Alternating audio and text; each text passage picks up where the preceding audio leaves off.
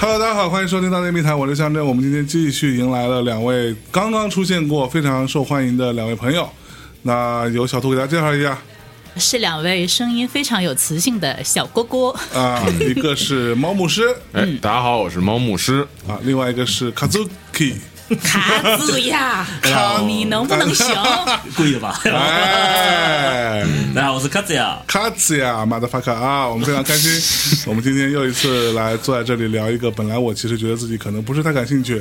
也可能勉为其难录一录，但是都不一定播的节目。但是录完第一期之后，觉得我的妈呀，这就是哪里是个游戏，这根本就是一个宇宙，对不嗯对？对啊，嗯然后他录哎完第哎一期，马上就啊出去吹逼了。我跟你说这个东西多 牛逼，怎么怎么怎么样，现学现卖，你知道吗？嗯哎，你看了那个我们后来发给 CG 你的吗 CG 吗？我其实没看，因为那天晚上，其实咱们这两期录的中间只间隔了一天，嗯，然后这一天我从早上一直拍到晚上一点多钟才回家。好，答应我，今对，天录完要看，今天好我一吗嗯定？要看的，对，所以是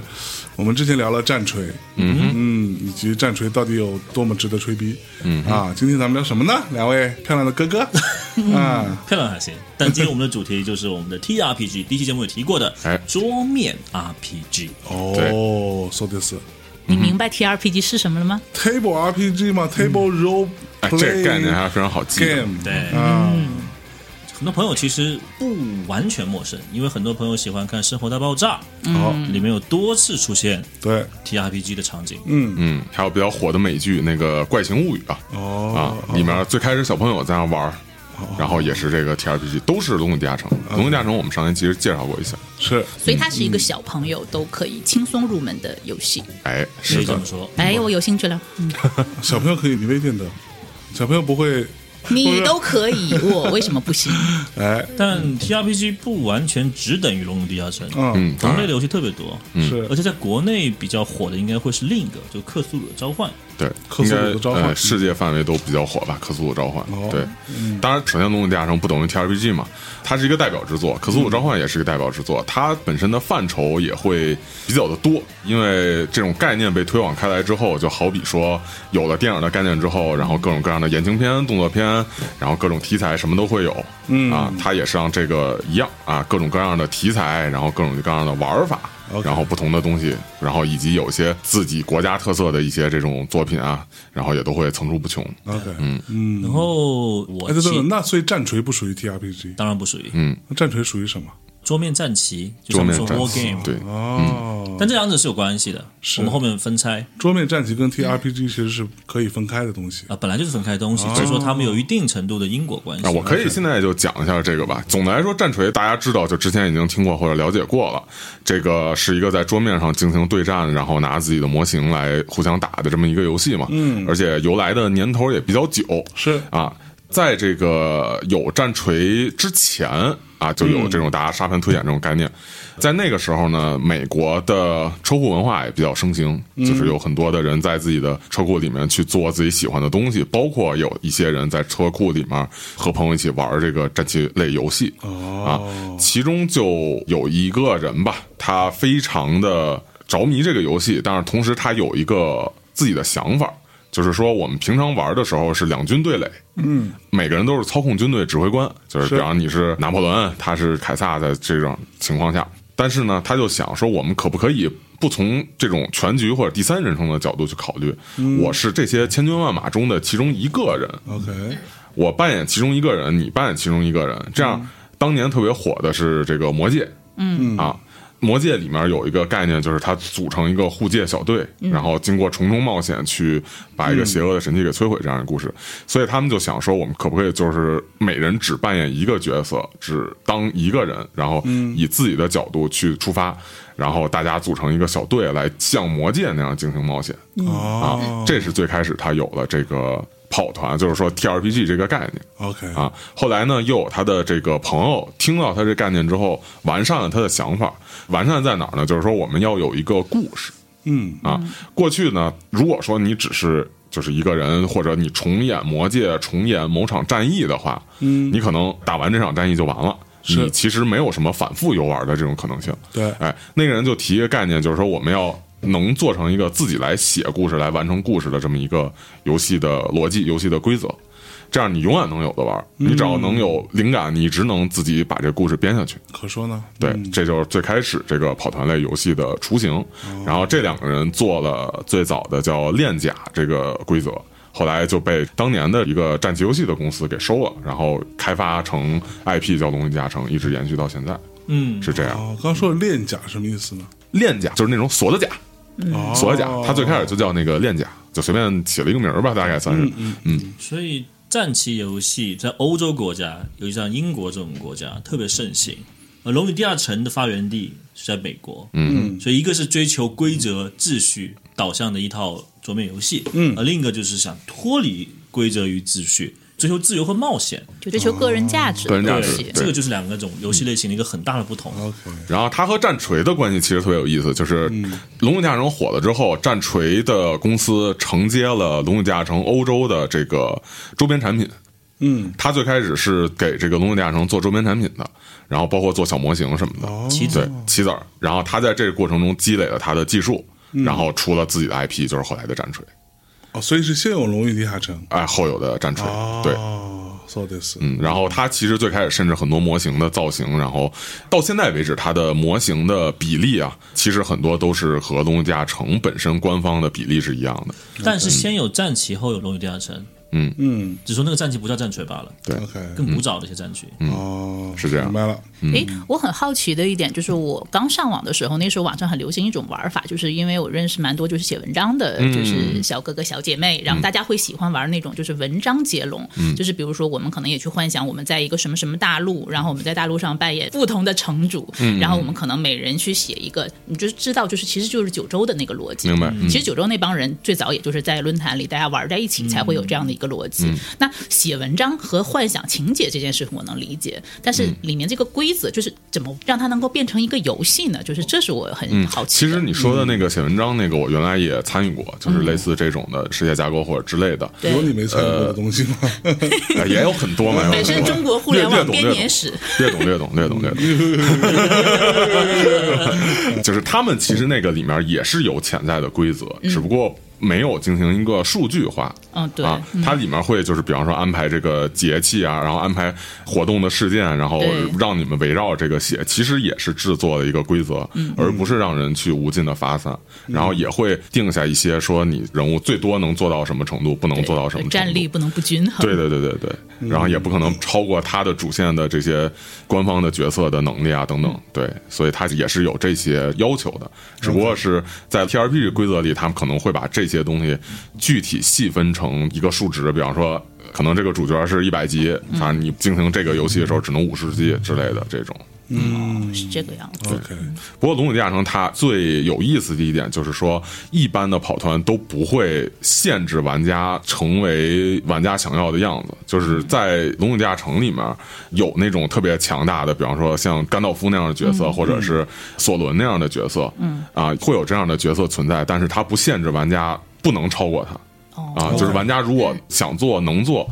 玩家是可以做的，要比他们还强，然后完全改变整个，就比方说像中土的命运啊，或者说是像这种电影里面玩家可以完全改变命运的这种，嗯，其实跑团是很中国的一个词汇，国外有叫 T R P G 嘛，对吧？所谓的长团与短团呢，其实很短团，一天的时间大概十来个小时前后吧，是可以完成的。它是一套模组的剧本和关卡的设置完成的。那长团可能几个月甚至几年都可以一直跑下去。那长团的魅力是什么？就是可能跑到后面，刚才毛牧师说的，你的人物等级已经到了一个甚至比你的 BOSS 的数值还要更高的时候，这个时候你就可以来碾压我们说的 BOSS 了。哦所以说，其实真的是里面有很多的可能性。就是其实可以理解成，比方说像短团是那种小丑那电影。嗯，然后它很精彩，可以跑成那种感觉。然后长团的话，它可能是漫威电影，然后系列的嗯能十年。对，就是短团它可以聚焦于一个故事，或者真的是一个场景等等。然后长团它可能是一个史诗，然后一个很长时间的这种。因为跑团文化它其实由来已久啊，而且深入国外人民的群体。所以说，它有很多可能，甚至就是爸爸带着孩子一块儿玩儿，甚至说有很多人是可能二十多岁跑跑到五六十岁还在进行游戏。对，对，嗯因为跑团是所没以有等一个长团要跑十几年，啊，不不也不必是十几年、嗯几年而已，而且跟就是说你嗯跑的那个密度、频率有哦关。它是有这种可能性，只要你可以愿一意，直你玩可以下一去直玩下去。对，哦，就话说如此，但其实对我来说，嗯是今年我才第一次玩跑团的。嗯严格来说，现在是十一月份，我是今年八月份才第一次来找毛牧师来真正体验一次完整的短团，而且我第一次跑的还不是龙与地下城，嗯是克苏鲁的召唤。啊大概我们那天应该是从早上九十点的样子，嗯哼，跑到了晚上是个九十点的样子。嗯，其实我们那次跑了不止十个小时，中间没有吃饭的时间当然肯定会也有嗯但这个就是不可能很久，比如吃饭可能二十分钟，大家快速吃完，然后就继续跑，嗯哇，都是点外卖哈。我记得那天对嗯没记错的话，你是八月份才开始第一次的跑团第体一验，次跑团，那你就敢坐在这里夸夸其谈？因为我哎跑了不止一次 啊，而且我一直在听猫牧师的跑团节目呀，哦用心学习。而且哎从这个一个刚接触的人这块儿也能体会到说他的热嗯情，以及说为什么这么会喜欢这个， OK 然后愿意来做节目这样。我是十月份，因为请毛牧师来我们公司开了分享课，就专门关于跑团的分享课。然后那天开完课的第二天，我又和毛牧师跑了人生的第二次团。那这次团呢，可能也是今天我们可能说的比较重点的一个《龙与地下城》。然后这次的跑团体验就更好了，因为其实第一次跑团的结局是 bad ending，嗯，就很惨。 然后第二次跑团是一个属于传统意义上的 happy ending。 OK，所以就让整个节奏吧或体验对我印象很深刻，所以后面也是找猫牧师探讨了很多很多这方面相关的东西，嗯，然后呢也算是做一个新人的角度来介入这次话题，哎，那我有两个问题了，就是第一个，就是因为就是我和象征基本是在这块儿是完全的小白，嗯然后我们也说我们这次就是保持一个小白的状态，跟上次战锤一样。我希望是两位能够给我们就是说，如果一个所谓代换的逻辑，就像你可能给我讲战锤的文化，你说哎我有点难 get，但哎我置换到三国，哎我能嗯明白其中的某一个那个核心的矛盾冲突了，所以我是希望说，就比如说你现在讲科苏鲁，那可能大概有些听众也不知道科苏鲁嗯是是啥，其实对这里就有一个文化的一个问题，明白。先对，然后第二个可能就是以如果新手入坑的那个方式，那我刚才其实理解这里面可能需要玩家是有点编剧能力的，就是对吧？我就觉得它非常适合我的写手朋友和编剧朋友去玩。对，然后另外一个就是如果我设定了数值之后，那我要怎么来开始？比如说角色与角色之间的对抗，或者是合作冲来突这样，子那。我来告诉你，在此之前呢， 哎呦你先需要买三本书，嗯，被称为三本核心的规则书。至于是哪三本呢？我不知道。其实也不一定，这三本书其实是《龙与地下城》的一个概念，就是《龙与地下城》它每个版本它会有三本核心的书，一本是玩家手册嗯哎，就是玩家看这个就都明白了。是一本是城主手册，就是游戏主持人，嗯，看这个都明白了。然后一般还有一本叫《怪物图鉴》，哎就是城主用来给玩家放出的难题，也就是这个游戏里的怪物。啊，它就有点像一本那种生物图鉴或者那种感觉。 OK 哎，它里面会记载各种各样设计特别巧妙的，包括你可能很熟悉的一些神话中的怪物，比方龙、嗯、天使、恶魔，然后也有一些它自己有版权的特别独特的一些怪物，都会放进这个怪物图鉴里面。嗯 OK 然后城主呢会根据怪物图鉴来给玩家放出，就是让玩家面对这些怪物，嗯，然后来进行挑战，来进行剧情，这样。对 OK，这正是猫牧师开始讲入到游戏具体规则、玩法拆分嗯以及怎么去推进前提，就先回答小图第一个问题。嗯如果他拿跑团来类比一个相对比较熟悉的一个成长物或者一个对标的一个嗯对 IP 是什么呢？可能小兔听过，就以前有一段时间有个 IP 挺风靡二次元的，嗯叫《罗岛战记》。啊哦我知道嗯罗老战记你看《罗岛战记》一个小队有各种对吧？奇幻的，有精灵，有战士，对有矮人，有牧师，基本上是这样的一个小队。只是说《罗岛战记》，我们作为观众是以上帝视角去看这个故事，而这种奇幻风格的这种故事呢，你是会以里面某一个角色的第一人称视角去看这个故事。当然，我现在说的是一些比较传统和老派的《龙与地下城》的设定，因为猫牧师昨天在跟我聊天的时候说，其实新派完全不是这样子。待会儿请猫牧师是给大家分解一下。好嘞，所以说，就是你说类比到现在一些主流的游戏的品类，说的比较日式一点啊，比如说像 DQ，嗯，就是那个勇者斗勇者斗恶恶龙龙，嗯或者是说比较早期的最终幻想，嗯对，就是真的是在一段的场景里面进行一个冒险。但如果说从游戏体验，我们说是第一人称啊，因为刚刚两个就不是第一人称，可能会更像早期欧美的游戏，比如像魔法门，这个我没有玩过。没玩过对，非常非常 old school 的，然后他的视野就是只能看到你眼前，然后他就像走坦克，走到一个视角，遇到个事情，有人跟你进行一个交互，然后再右转左转，你们回去百度吧，因为他是那个英雄无敌的前 身，嗯，对，啊其实有一个特别年代性的一个动画，不知道听众有没有看过，然后不知道两位有没有看过。当年在小神龙俱乐部诶，演过一个叫《小神龙归乡历险记》的，这个我真没看过。讲的是一群我很小孩我儿很年在轻一个游乐场里面坐一个过山车，然后穿越了，嗯，到一个魔法的世界，然后每人有一件法宝，比方说有一个人有一个隐身衣，然后有一个哦人有一个什么射箭就必中的一个箭，嗯然后他们想回家。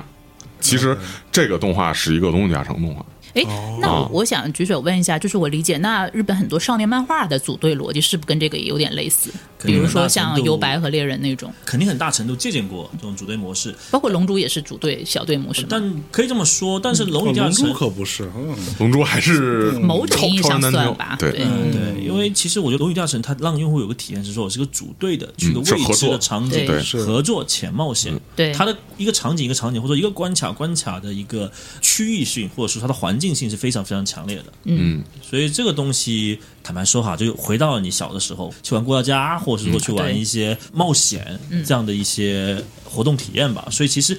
理论上每个人都可以带入进去。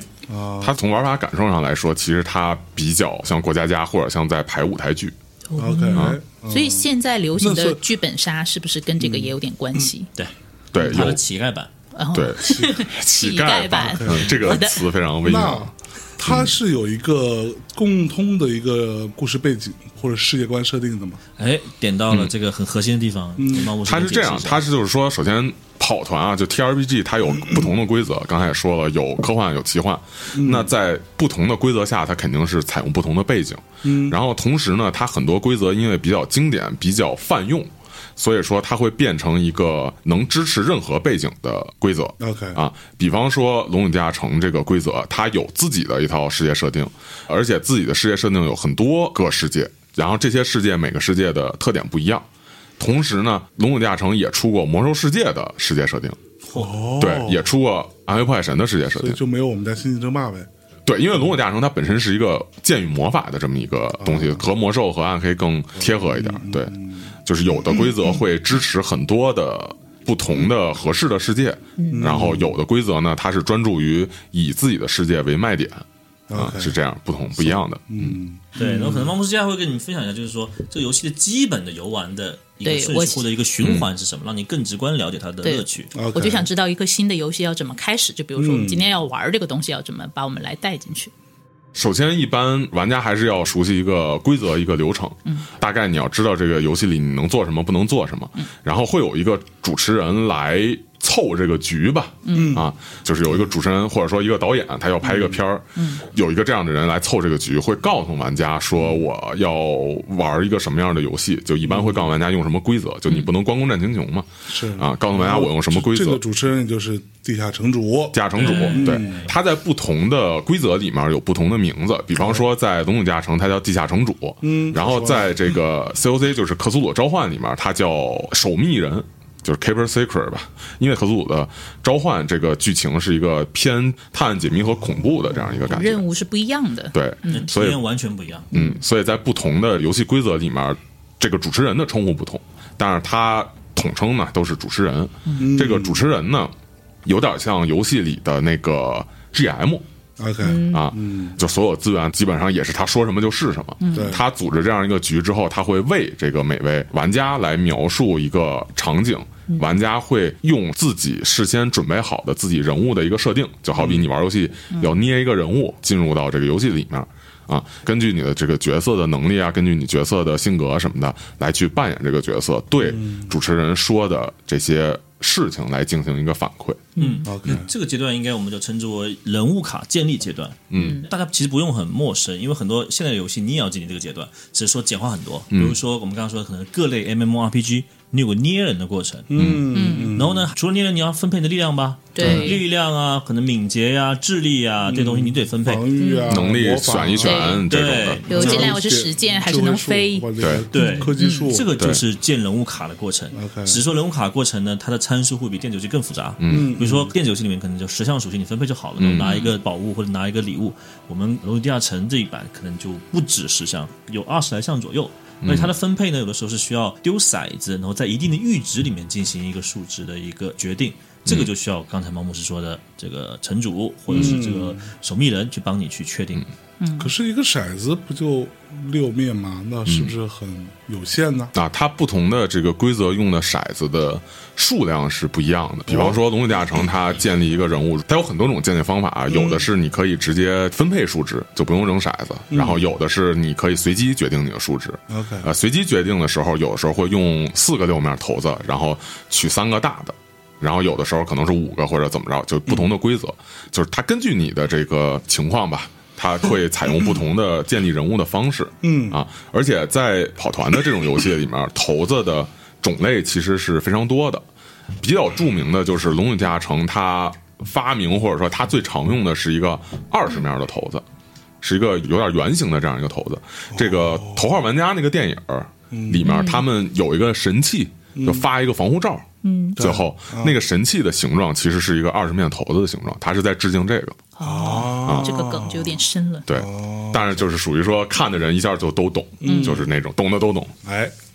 诶，我再有一个小白问嗯题，那如果这样子，比如说，可能我们俩的爱好差不多，嗯，那我们俩可能想选类型很有点相近的角色，就比如说像王者里已经选了一个全射手啊局，明白明白明白会有这种情况吗？龙武地下城它的角色的这个细分啊，它的能让你去发挥的地方非常多，所以说很难说出现两个人是完全一样的复制人，它不 OK 像说的确王者荣耀选英雄这么简单啊。它里面所有的你的样貌、外形、身份，嗯，然后甚至说你的生活经历，这些都是可以自定义的。所以就很少会有职业啊就属是性中间很多属性和数值要通过运气来决定啊，对，就所以根本不是不可我能一指模一定样。，哪就完怕全嗯定制的一个感觉。就有点像说，比如说我们也都指定了，就还是以射手的例子，但是我们是完全不同的射手，对，没错儿，嗯，明白？嗯诶，这个还蛮有意思的。就好比说两个人都是精灵，嗯啊，然后都是这个弓箭手，嗯，但是有可能呢是性别不一样，对，也可能这最是莱嗯简普单拉斯，但也可能是他爸爸。啊，然后有可能性别不一样，有可能装束不一样，然后有可能是他的出身不一样，哦啊，有可能是带的武器不一样，有可能擅长的方式不一样，擅长的这种射击的这种感觉不一样，等等等嗯等，很多能非常的细，哦，很多技能也是你按个人偏好嗯去选的嘛，除非你是双胞胎，真的一定要选一样的，嗯 对吧？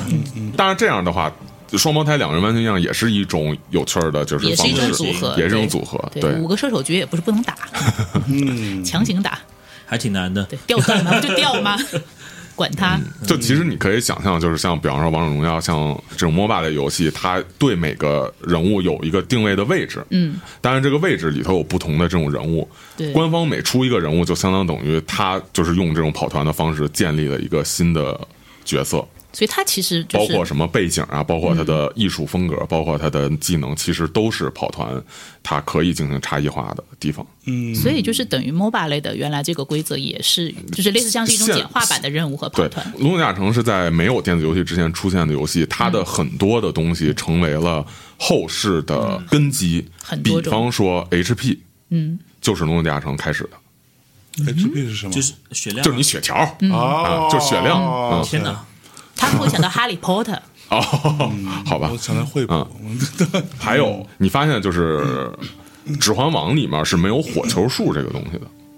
哎，你真没说，就是发一个火球过去，然后爆开。《指环王》里是没有这个法术的，哦因为这是《龙与地下城》出来的。哦， ，OK，哎之前的这个《指环王》里头，其实 大部分时候甘道夫在舞刀弄剑，嗯对呃，他的法术很单一或者很细微。战法龙与地下城他想要那种更史诗一点感觉嗯的，他会有更高级的法术，他会想要更宏观或者华丽一点的法术，嗯对他想要一个这种范围性的火焰伤害哎，呦嗯然后想到的是什么呢？手榴弹吧。啊，但是你让甘道夫掏出手榴弹扔，肯定不现实，嗯那干脆就改成扔一个火球，然后爆开一个范围，这这火不是球马术里。奥吗？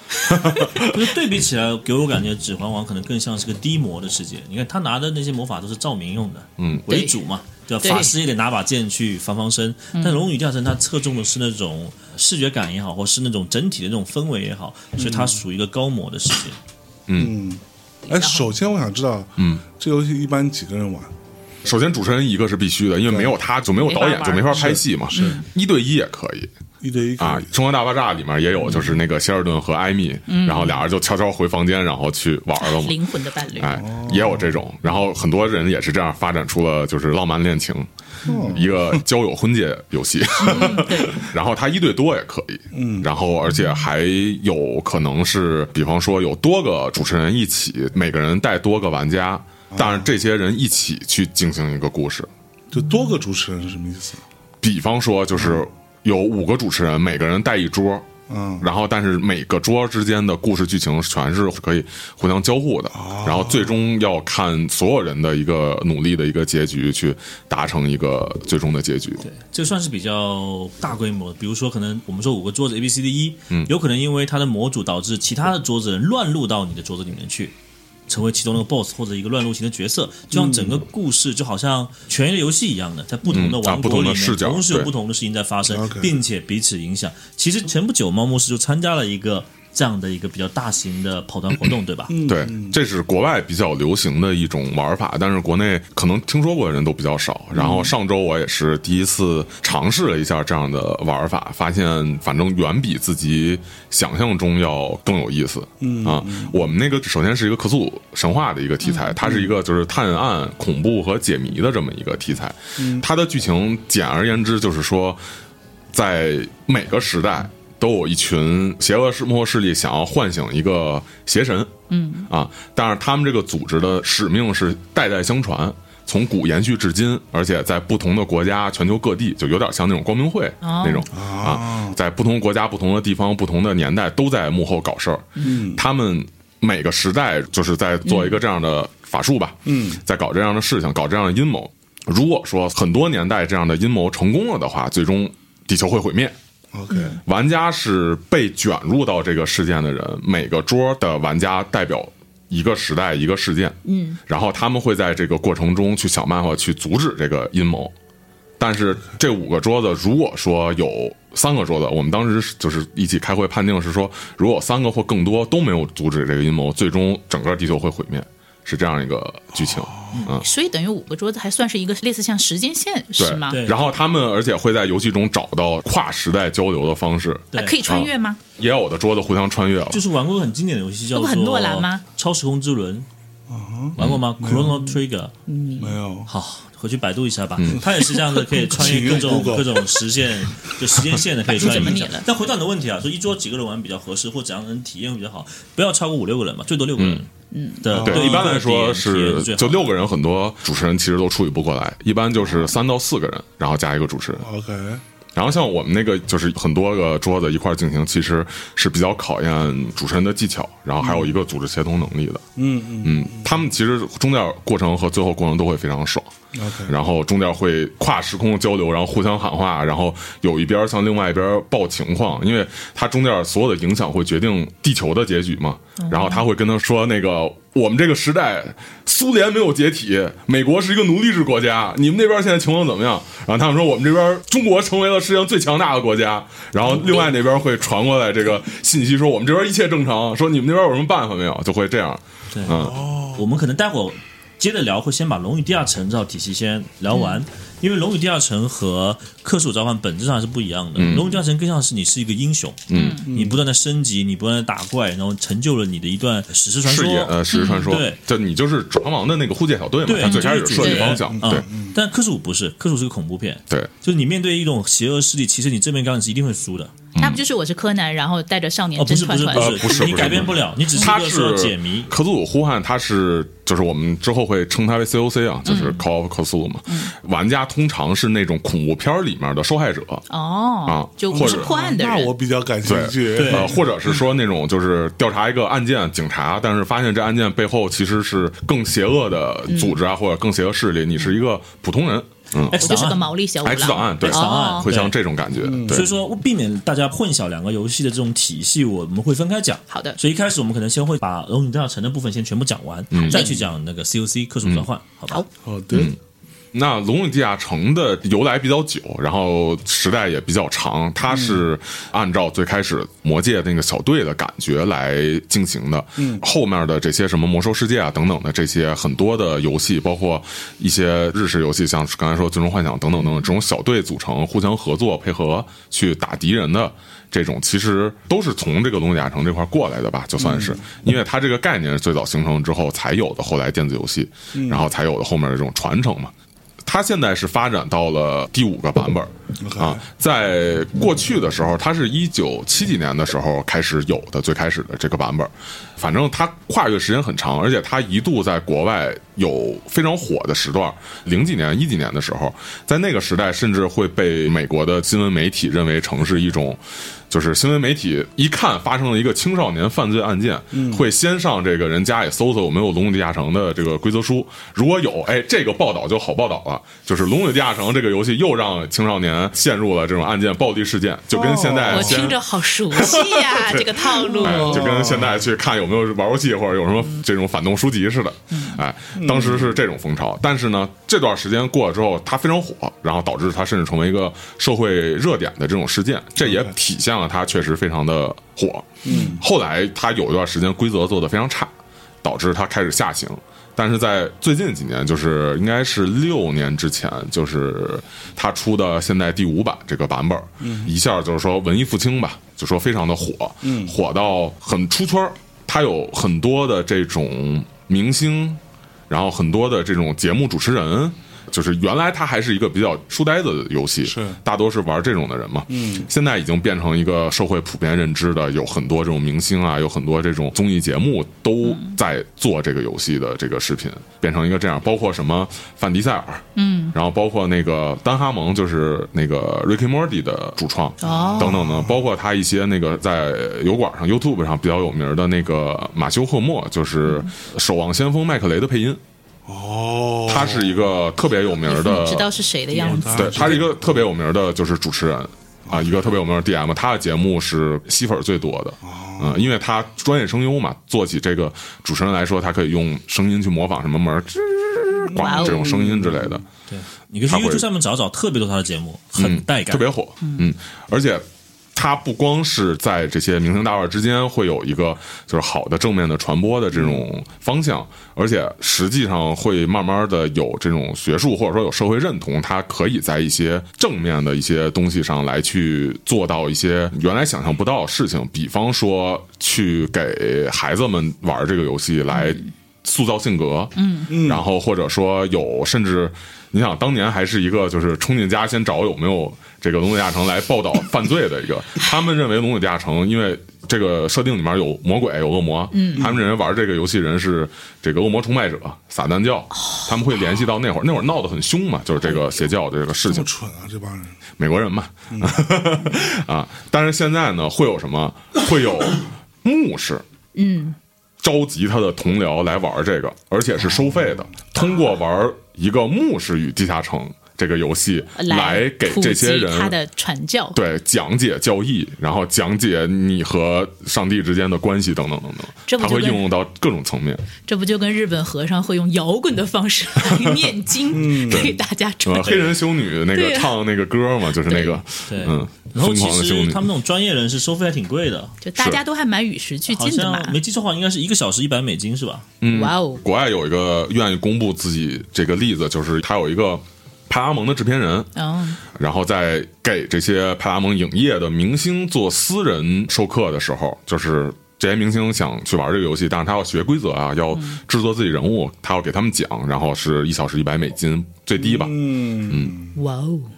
突然发现了一条新的致富之路。嗯，不过就是比较遗憾，说国内也没有什么人在做这个事情，也还没有发展到就是一个比较能够收费或者是什么的一个程度吧。来，我们来努力的普及它一 下。我觉嗯得然这后嗯点可能会跟就文化属性有关系，因为这个 IP 毕竟是奇幻风格。嗯，游戏对我举个很简单的例子，上期节目我们说类比它是三国， 对如果我们有一个《龙与地下城》的一个故事的这个模三国式版，嗯把它换成《水浒传》，或对者，换成《西游记》，这马上就深入人心。对，它其实可能比较像《西游记》所以一群人组队，然后去完成一个对这个每关过一个 BOSS 嘛，每关打一个 BOSS。对啊也，是个公路电影来的，对啊，哎，对，当对然冒险嘛，嗯，对，而且你反过来看，你说奇幻这东西到底什么时候进入中国？其实就是《魔戒》拍成真人电影之后，嗯对那是一个分水岭。最那最之前其实没什么，么人关注，也没什么人知道的。对啊，那你之后就不一样了嘛。其实这个商业逻辑跟那个漫威一样，因为《魔戒》电影是基于真人的演员，大家去粉他，然后去关注他的故事。嗯，漫威的真人大电影其实一样的，哎嗯，对，因为我一直试图是以一个营销和推广人的角度去怎么去拆解它，就是比如说我现在给它设定还是一个，就它目前是一个非常非常在盒里的游戏，那我怎么能一圈儿一圈儿一圈儿往外去扩散？比如上次我们讲的一个逻辑就是，可能很多人他不懂战锤是什么，嗯但是他知道银鹰，他知道魔戒，嗯他可能是魔戒的电影粉儿，然后甚至他可能是其他一些，就像我们早年认识一些什么看龙枪啊什么这种的，嗯看罗德哦岛战记，这些其实那个受众面还是有一定的，包括对他要是看成《冰与火》，我觉得对，都是可冰以。火也嗯对，这波人是可以先圈进来的，我觉得他可能没有办法马上变成王者荣耀这种体量，嗯，对别跟王者比嘛。啊，对我只是说，但是王者就是一个好例子嘛，我把它成功的转化为了一个中国人容易理解的逻辑嘛，对对嗯对，然后其实它在中国有一定程度的野蛮生产和本地化，就是刚刚我嗯们说的剧本杀。哦，对我嗯就觉得像是一但个剧本杀刚才为什么说是乞丐版？因为它确实阉割了很多跑团的一些核心内容。嗯，我就举个例子，刚开始我们谈到的那个捏人，就是所谓的人物卡系统。嗯，剧本杀大部分是已经给你好一个具体的人设，然后你一开始先 cosplay。嗯，很多人其实冲着 cosplay 去的，对，游戏对玩不玩无所谓。所以这是一种市场洞察嘛，就是消费者身上的这个需对求，对对，我觉得其这是一种其实没有一个特别官方或者正式的一个引导的前提之下，对可能很多人洞察到这里有一个商机，就先把其中里面最核心的一部分，或者说很前置的一部分先摘取出来，对对然后就让用户先进来，先买单，先玩，对嗯然后可能也是在慢慢培养，对说不定玩了五六次，他就真的 cosplay 已经放到第二位了，第一位对还是享受故事本身呢。是，对对不对？而且现在其实，在国内剧本杀，因为我没有玩过，对不起，嗯但是我不知道有没有特别好的本子，也许有，对我，因为我不玩，但是我玩剧本杀的朋友也在说，这个真的取决于本子怎嗯么取决于样本。对嗯但是很多人的本子其实做的是不好的，所以我觉得，但是这波人就像刚才说一样，嗯他其实按照圈层，他是有机会慢慢的被圈进来的。所以我们发现没有灵魂人物就是谁呢？就是 DM。天对嗯因为这个整套的故事本质还有由他来模组创造都是由 DM 来创造的。嗯，就我玩过剧本杀，我们曾经有一度吧，办公室我们经常聚众玩，嗯，但是坦白讲，我就觉得我没碰到过任何一个在我看来及格的本子，嗯，就都很差，然后有很多都很牵强，嗯，然后有些非常简单，就是它的漏的那个破绽，或者说某一个线索都过于的单纯，嗯，你觉得嗯，那不然呢？那肯定就是这个了。嗯，就是它的整个这个东西让我觉得就是一个蛮残次品的东西，嗯，所以后来我就再也不玩了。嗯，本来它就是因为我我对于国人编剧本杀的能力啊，我花了就不少钱，哦，因为是有很多所谓的好本子是要花钱买的，还蛮贵对是的，对。然后我当时没花了不少钱，我倒估计多了没有，可能五六百块是有的。这还算多。对，就它其实本子卖的并不贵啊，是也啊，卖不贵嘛。也卖不贵，但是我就买了之后都觉得什么鬼，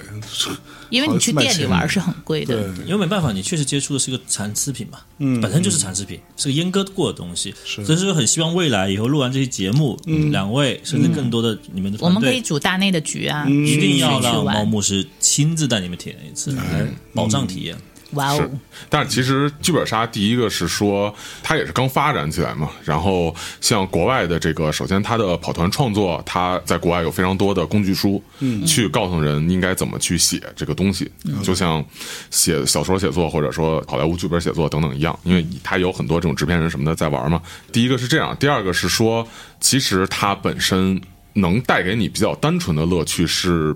不用一个非常好的剧本就可以达到的，就是很多的这种普通的人，就像我们看那个《怪奇物语》里面，他的小孩儿去带一个剧本，或者说像希尔顿，他其实是一个理工科，他其实没有什 么，而且他是一个那种特别宅、特别理工男的那种人嘛，嗯，他其实没有什么文学创作或者说这个好莱坞创作的这种东西啊，但是他一样可以让他的朋友一块儿玩的非常开心，嗯啊，他没有那么要求说这个主持人非得需要他的剧本有多好或者什么，他能比较轻松的享受。另一个是说，很多时候跑团是玩家和主持人一起来写你的故事，嗯，而并不是说完全按照一个套路去做好。所以说，在这个过程中，其实玩家能得到的这种创造力的发挥和他的体验是更多更好的。对，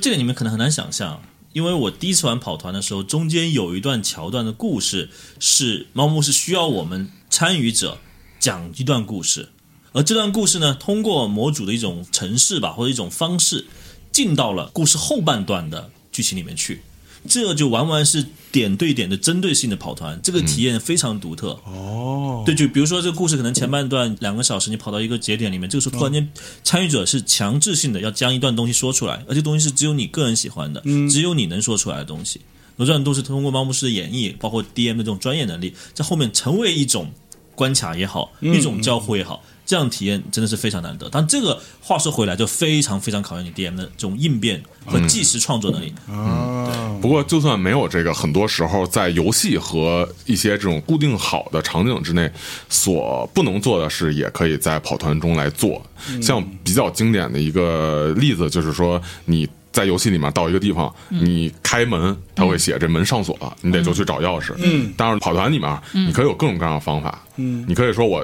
用蛮力给撞开，我找旁边有没有这个斧子给它砸开，我身上带没带斧子？嗯，我回城里去买个炸药。嗯，或者怎么样，各种各样的办法，只要你能想到，然后你就可以去做到这个事情。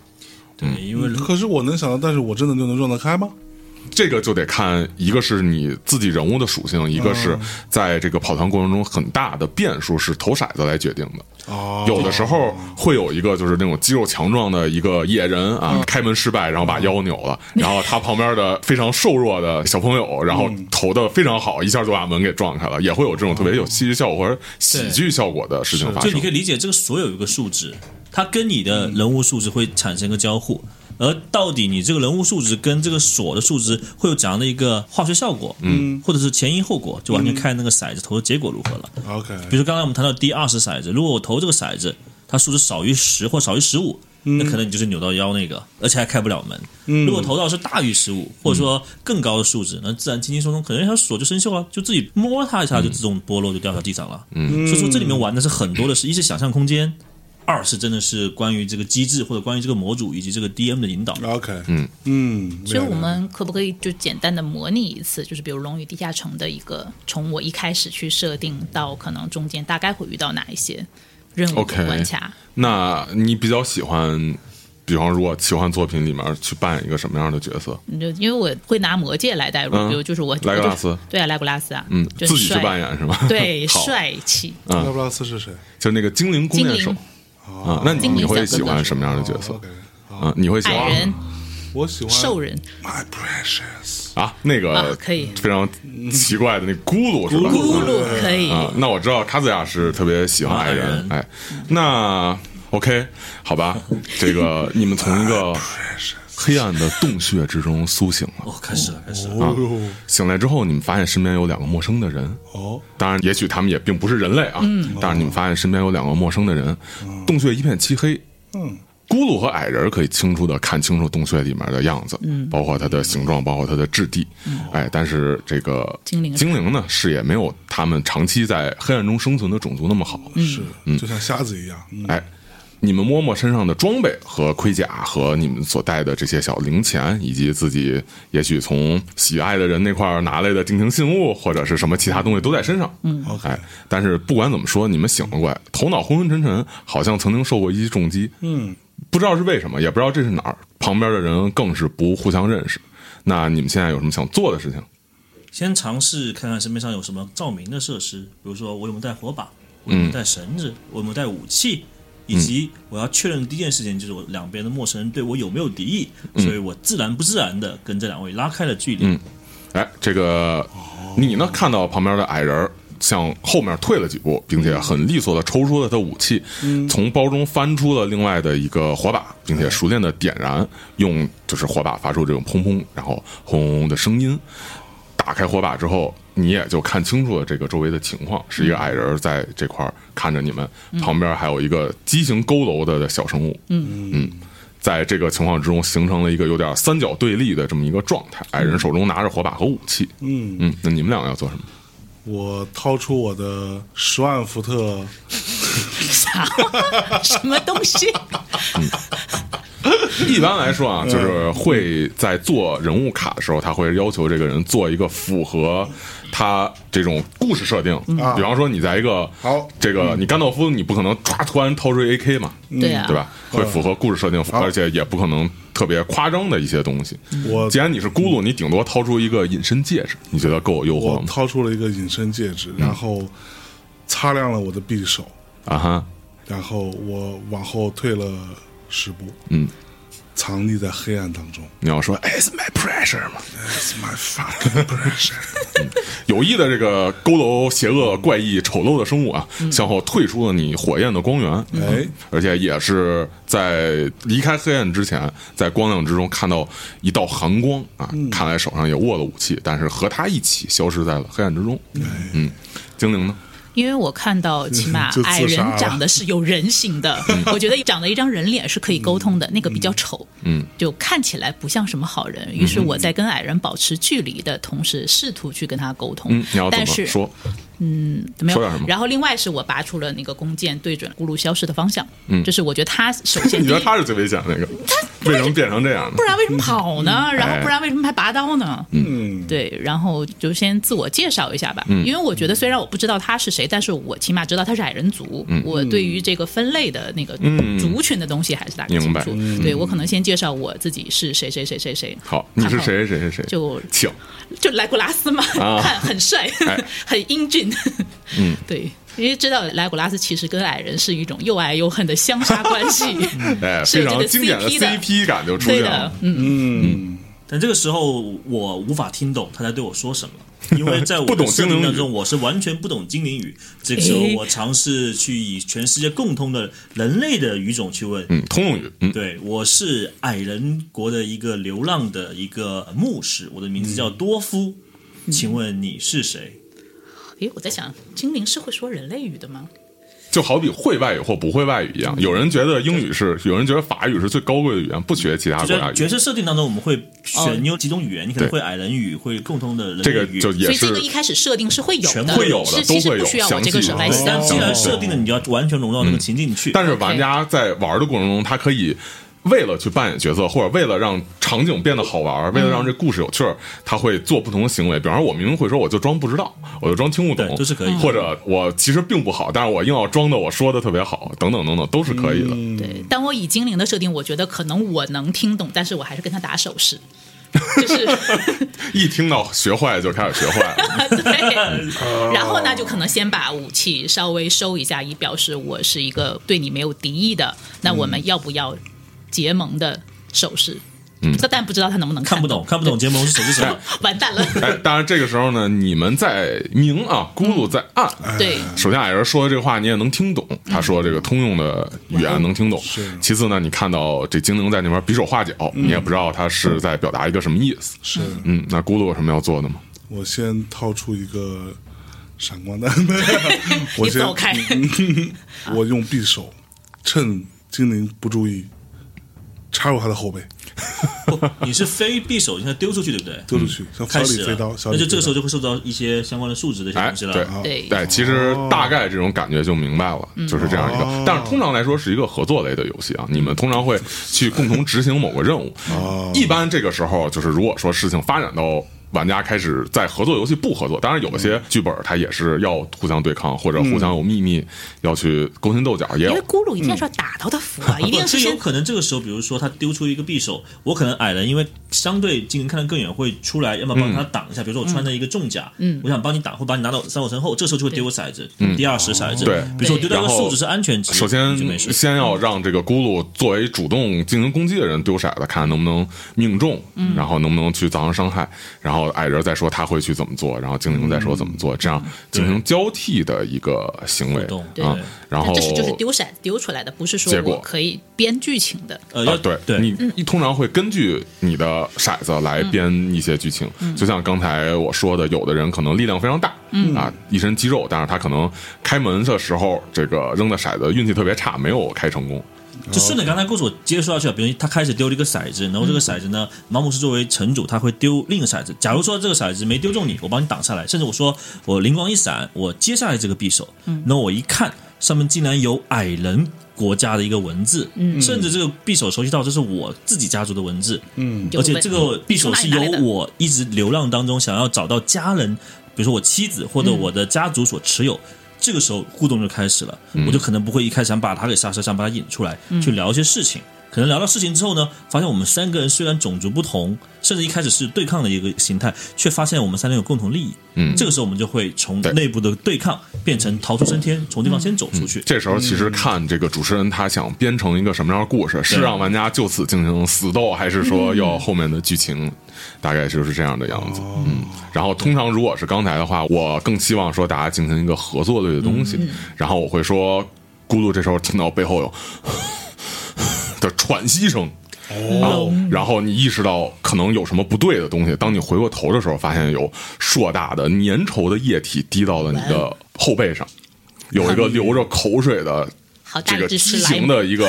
巨大的人形的东西，身上长着很多的这种肉瘤和这种坑坑洼洼的皮肤的东西在你身后，并且向你挥出了它的巨大的棒子，石魔也许是，也许是或者是什么其他东西，然后我来通过这个让你们聚集到一起，先把面前的危机度过，再去嗯想办法让你们去按主持人的一些思路去进行。嗯当然，如果我想让这个事情变得更复杂，然后让你们变成一个内斗的情况的话，那我可能就让他丢出这个匕首，那我可以上来先把它然嗯杀后嗯死吗？然后我可能丢出这个匕首。还会让矮人发现这个匕首竟然是杀死你父亲的匕首对，然后让这个事情更激化，更复等等等杂等。就这个气就来了。所以这个很看就是参与者，一是早期人物卡的时候有没有设定好，对因为一般我们玩这个游戏会提前一天让你去做人物卡设定，因为上次十月份的时候就这么设计的，然后一个晚上的时间。给你去把你自己的这个代入感和情境，以及一些可能人物初始的故事想清楚。然后呢，我们在做人物卡的时候，其实还有个小框框是给你画头像的。嗯然后我们这边团队很厉害，因为参与这个跑团的同学都是设计师嘛，有个同哇学哦阿光，东北之光，一个晚上就用三 D 模型把他的这个人物头像给画出来了，哇哦嗯特别牛逼。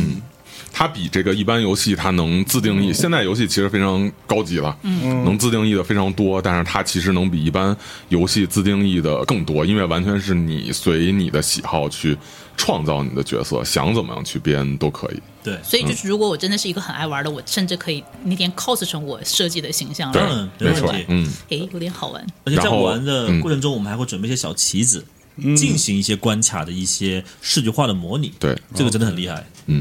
所以那其我实可以是上来就把它杀掉吗？不可以？那为这什个么完全是看主持人的处理事情的故事的方向和逻哦辑啊。一般来说，会告诉玩家说这是合作类的游戏，大家去进行，然后看不同的方式吧。通常来说，我们会花一段时间来玩这个游戏，那大家肯定是要进行一个朋友聚会这种感觉的东西，嗯不会让玩家很早就去退场或者是听到什没么有的。没有，但是可能因为很熟，就上来就很想杀掉他。就你有个主观意愿想杀他，但是城主有一万种方式啊 让他这会个再阻故止事去你，划而且线一而且下实际上他会跟你说这是一个合作游戏，希望你不要去这么做。 OK 这其实涉及到一个游戏礼仪，或者说其实会明白样这个这过程就是你就好比说你你去跟人看电影，或者说你去跟人玩游戏，然后你影响别人体验一样。就是 对这个反正杀人游戏，它一般就是先死的。没有，就是如果你在城主反复提醒，对吧？嗯啊，反复阻挠你的情况下，你还是执意要杀掉我，这时候城主就会说，嗯，这时候天空突然乌云密布，一道闪电把你劈死了。你是马伯庸的陨石论对，吗但？这个时候其实你们也遇不要事不决，也是不要误会哈，这东西完全在那个城主手上。如果城主想杀你，可能就开始游戏对，十分钟吧，其实五分刚钟就才给死了其。实刚才他肯定哦是做过功课说的这个话，因为他说的这个是一个早年间在跑团的圈内特别常用的一个手段，叫城主之雷。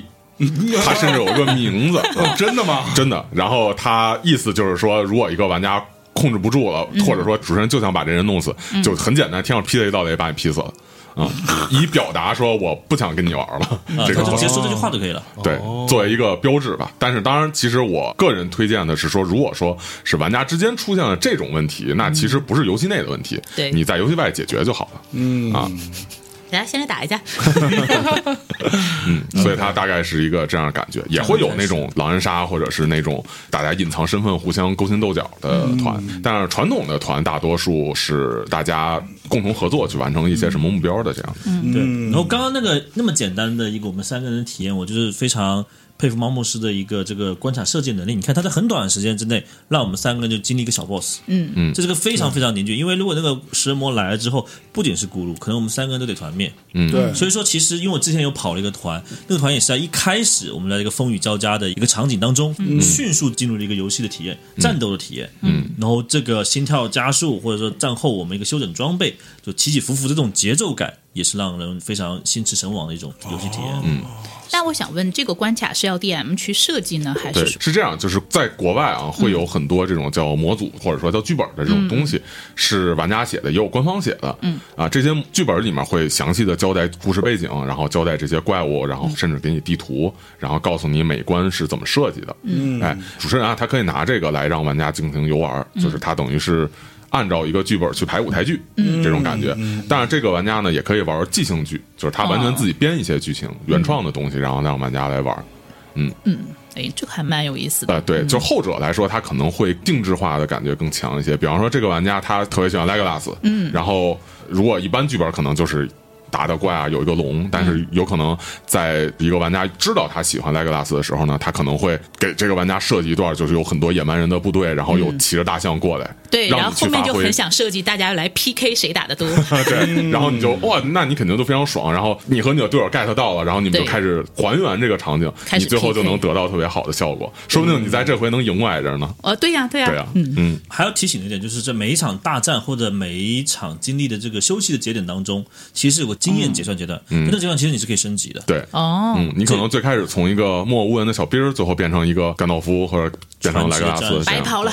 对这对一对，般在开始的时候，大家技能都非常不行，所以对付怪的时候是很吃力的。你会发现升了一级之后，你多了某项技能之后，你的这个战斗难度其实会下降。嗯，就会变厉害了嘛。嗯，然后也会有些剧本可能面向，比方说比较熟悉的老玩家，或者是接触过一段时间玩家，他可能直接可能就从灰袍哦法师或者从白袍法师就开始玩起，也有可能。对，所以玩到后面，其实对 DM 的考验非常大，尤其是长团，嗯因为那个时候熟练的玩家他已经会用各种奇妙的方式去针对 DM 设置的一些难的关卡或者难的 BOSS，、打出一些你意想不到的操作。嗯，对，因为我在网上看到有一个那个 YouTube 视频巨搞笑，他说，反正把人关起来吧，可能他要刺杀一个人，嗯，然后但是他当时他那个回合是非常有优势的，一般人刺杀一个人可能偷偷拿匕首捅他的这个背刺或者把他那个喉咙给割破，对不对？他当时就是为了戏剧性，他反正就是经过他的那个优先优渥的条件，他把一辆工程车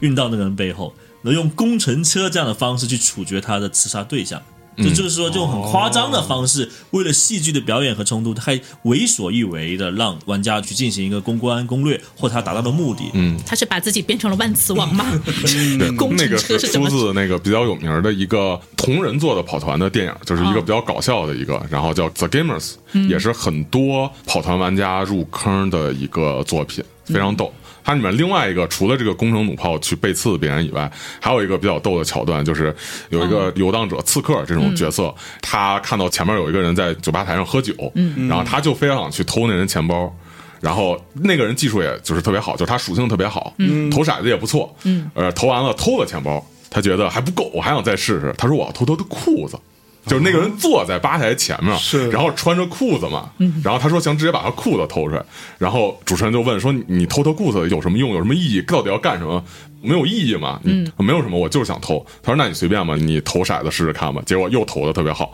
然后结果他是一个影片嘛，嗯下一个场景就是那个人光着腿坐在吧台那块儿，哦然后后面是这个人拿着裤子特别开心，就完全不解释因为什么怎么产生的哦，，但他是他就没有有解释他是怎么做他就到是的。偷到的，技术足够好就是偷到的。当然这个要运气这个比较就好是看主持人是否愿意让。啊，就是啊有点像是我在这里，比如说我自己给自己设计了一个小关卡，嗯，然后我就说，那我投骰子投的很好，我就可以去完成它。，对，对就事实上在里面所有的场景，酒吧、战场、你村庄随便里都面，可以去做嗯你可以用你的想象去做任何你想这样做的事情，对只要在 DM 允许的范围之内，你想干任何事情都是可以的，嗯而且只要你能合理的表述出来，甚至可以引导你身边的队友一起去往你想引导的方向去做。所以嗯这个剧情里就会有非常奇怪的走向。嗯对，就是而且得看主持人允许不允许。像主持人这样允许啊，当然，这个在表现过程中，那个主持人也非常无奈嗯啊，呃，他这样允许了玩家达成了，结果他就成了一个很流行的梗，很流行的一个 meme，然后到处传播。那不就有点像是，比如我偷十个裤子，我还可以升级。 对，如果偷裤子确实有经验的话，是这样的。然后像我之前在跑团过程中，有一次是我们去航海，但是航海的过程中，那个船长特别的暴躁，他不喜欢海员之外的人，嗯，就不喜欢船员之外的人，我们只是乘客，嗯，然后他就威胁我们说，你们只能待在你们的这个船舱里面，嗯，我们觉得想了想，还是不要惹这个船长比较好，怕他把我们扔到海里去什么的。嗯然后我们就待在船舱里，然后发现完全没有事情做，然后感觉上 DM 就是主持人，他可能是想让我们就这儿休息睡觉，就度过这一天了。嗯，然后我们突然想起来，我们所有人都在技能栏里面设计了一个赌博用具擅长。然后最后结果就是我们打了一晚上麻将，在游戏里面真可以打吗？真可以打，嗯哦，那这样会涨经验值吗？不会涨，但是我好吧们打得很开心，就是哦而且我赢了所有人的钱。不，那你不呃开真的开始打麻将吗？啊，并不是，我们是好靠吧就是就是还是靠还是投投骰子骰或者子什么的，对，OK 嗯对然后那里面的这个货币其实也有用的，就比如说有时候你去城镇你去买一些道具，对进行一些，比如打 BOSS 之前，你可能知道前面有 BOSS 了，你要把你的装备调整好点。那你中间包括刚才说那种休闲活动哈，就会让你有更好的财力去购买你要做的道具。它会有很多东西非常生活化的东西去让你去做，在游戏中用金钱买道具什么的，这个东西其实太平常了，嗯啊，但是它在里面你可以拿金钱买牛羊，然后雇一个童工，买一个农场，让这童工帮你放牧，然后你出去冒险回来再去看它的情况，然后那呃你我可有以牛羊，是不是也可以打火锅？啊，那当然了诶。然后你可以找这种佣人，然后来打扫屋子呀，或者是让人给你纹身等等，就是能想到的都可以做到。对，哦嗯。然后我们团里甚至有人在一个这种奇幻的设定里面，然后花钱去找一些这种炼金师，就是化学家吧，你可以理解嗯成、就是炼金师嘛，找一些这个人，然后来替他做研究。做什么研究呢？他要制造出可乐，然后在魔界卖给甘道夫，就类似这种感觉。可以做到 吗？可以做，就是让他做到了。你知道这个就有点像，我有个朋友最近在打那个《剑网三》嘛，然后他在《剑网三》里就开始，他就热衷于在那里盖楼。啊，然后我看到他们有拿那个就是剑网山给的那些材料造出了那个《流浪地球》的行星哦发动机，嗯，就有点类似这种的，就是有点大家已经那个热情不只是在于就是游戏本身，是在游戏里对，搞这能些扩事展情，的更多的方向，更多的东西。就是也有人是热衷于搞嗯事情，反而不是在于做任务。但这个不会推进主线剧情，嗯，都是支线，就好像你玩 FF 去钓鱼一样，嗯，终究你还在回归主线，那嗯我还蛮热衷于 钓鱼的，但你的队友未必喜欢呢、啊那倒是他会有各种办法把你推的往前走。对嗯所以基本上这个流程就像刚才猫牧师说的，有战斗，嗯，有准备，有结算，有休闲，有进步去下一段旅程。而且甚至它其实可以影响主线，就是我说的刚才做可乐这个例子，嗯，就是不要以为他说只是单纯的去研究一个可乐，嗯，他是想通过研究可乐这种东西来进行贩售，嗯，然后并且赚钱进行垄断赚钱，来控制一定程度的经济，哇哦！因为他那个小队核心的目标是要推倒当时国家的政权，那举个例子，就像刚嗯才我说的，如果我在游戏里，我们的一个是为了避免地球毁灭，嗯然后可能它是那个外星的文明，那我甚至也真的可以造行星发动机把地球推走。呃，是，如果就是最后能找到这样一个解决方案，很多的玩家可能真的是在这种山穷水尽的时候，突然灵机一动想到了主持人根本想不到的东西，结果主持人觉得也可以让他们做，而且会达成一个非常好的结局的话，他可能最后会以一个意想不到的方式来完成他们的目标，完成他们的伟业。对那这真的很适合编剧朋友来玩儿。是，对对，嗯然后我们再请猫牧师举一下就是极端的例子吧，因为我们刚刚说是这种非常传统。嗯，古典的 DMD 跑团的一个世界观，其实昨天猫牧师跟我讲一个特别特别搞笑的和极端的一个人物设计的一个团队一个系列，对吧？嗯嗯，他们的人设可能超出你们的想象，你可以描述他大概长什么样子。是，就是玩家能把想象力发挥到什么程度呢？就是卡子雅他们跑的那个团是一个挺传统的团，他是一个矮人牧师，嗯，哎，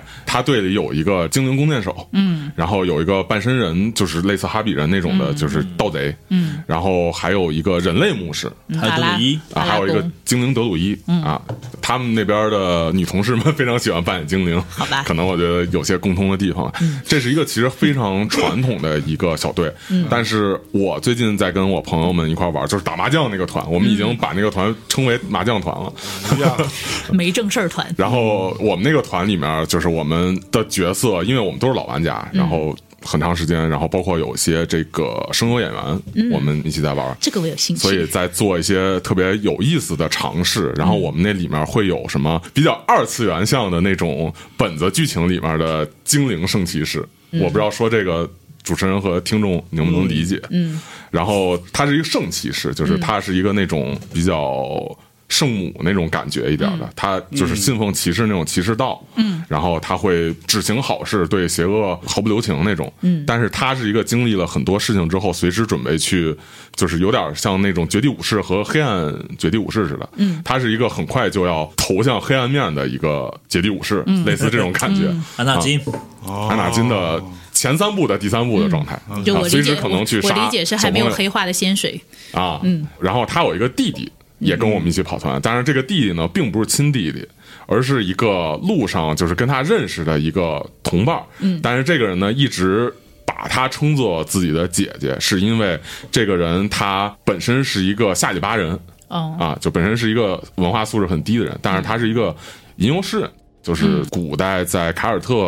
文化之中的一个负责写诗、记录英雄史诗的这么一种人有。市嗯井间传唱的那一种，嗯哎，市井说书人吧，就相当等于这样，说评书的说评书的嗯对啊，他是一个这样的人，他其实本身不是一个特别身份高贵的人，嗯但是呢，因为这个圣骑士他是一个贵族，嗯所以这个下里巴人一直装作他的弟弟。来装扮成自己是贵族，到处去骗这个贵族特权，嗯啊，是一个这样的人。然后里头有一半恶魔血统被驱逐出整个家家乡乡的一个死灵法师，嗯，然后有一个完全是东方那种翻掌风格的，就是东方不良混混风格热，血高校看到没热有，血高校飞机风格头腐加拿范大优嗯助东混方混进来了，哎，对对对对对对对 对，啊就是飞机头嘛，然后穿一个那种学生装，但是也不系扣，啊对，哎和樱木花道混然后进来了，一还有个那个什么，我是大哥大，有看过吗？最近那个日剧，啊对对嗯对，就那种那个矮哎逼一个那样的角色，从东方而来，擅长各种武术，然后这些是可能整个小队里最正常的人，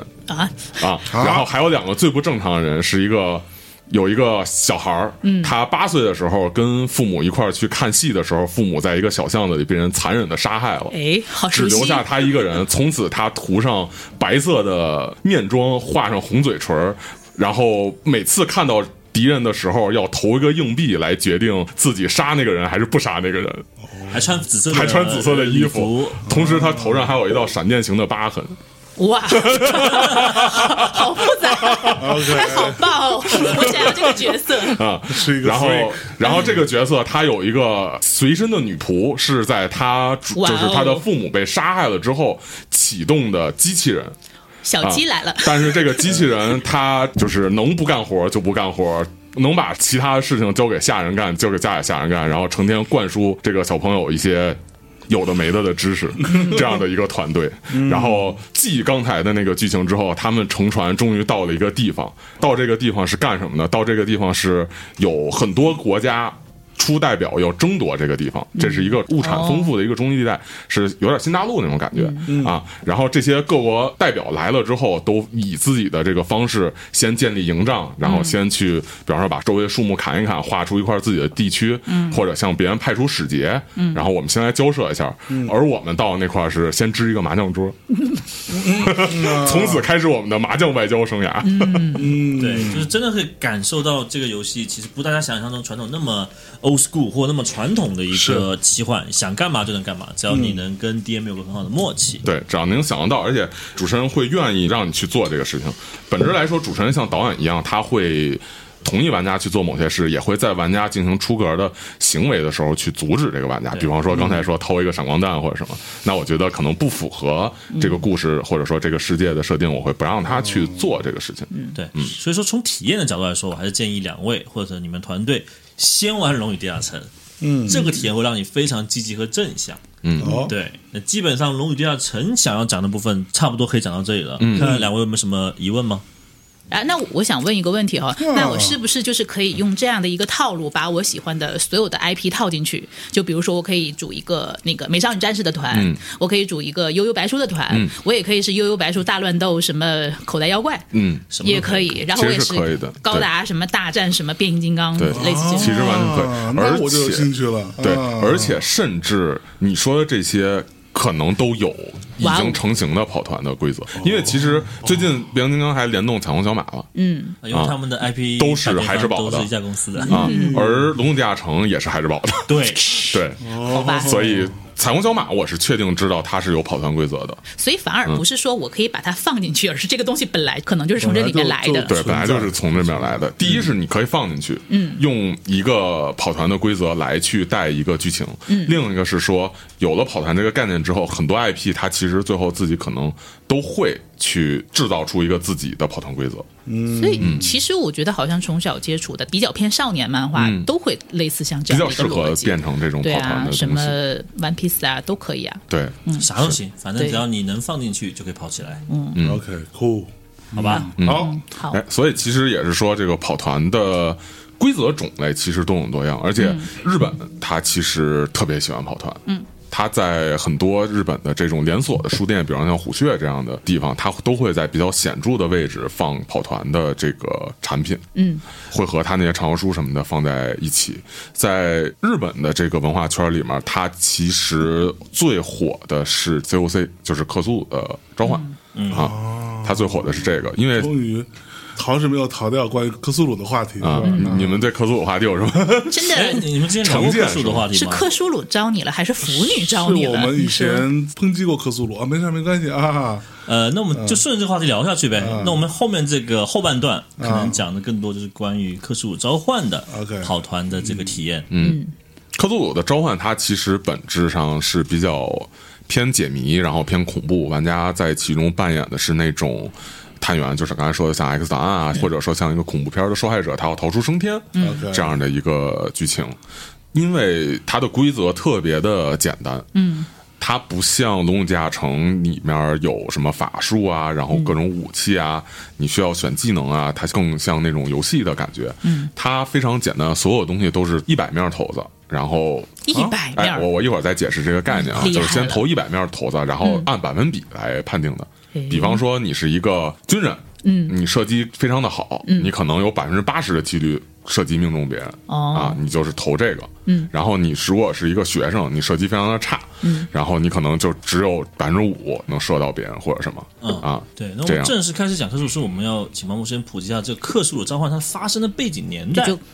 其实，在现在来说，它的分野已经非常多了，而且克苏鲁因为它是这种规则特别简单，投百分比来决定的，嗯，所以说它其实很容易去魔改各种各样的规则得啊，导致说它也经常被用来改成不同的年代、不同的背景。它比较有名的是1927年，就是原始的那个年代，就是克苏鲁本身小说所在的那个年代，美国。然后还有就是05年。就是在日本非常火之后，日本人非常喜欢这个年代，就是它有一定的这种现代化，当然可能手机什么的还没有智能机没有那么普及，然后以及智能机普及之后的年代。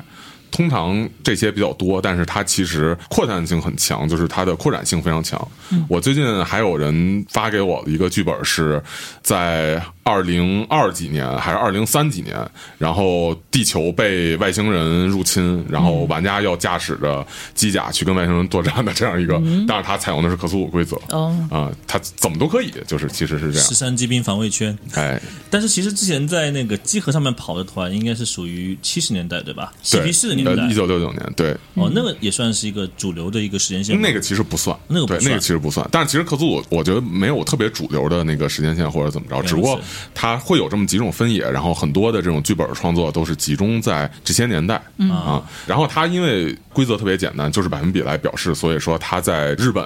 会非常受欢迎，而且它是一个更短小的一个规则，就是我们知道有长团或者短团，嗯，就有点像说一个短片或者说一个这种史诗的三部曲，嗯，或者什么漫威的十年计划似的。龙与地下城比较容易达成那种十年计划，但是像这 种玩家作为一个受害者、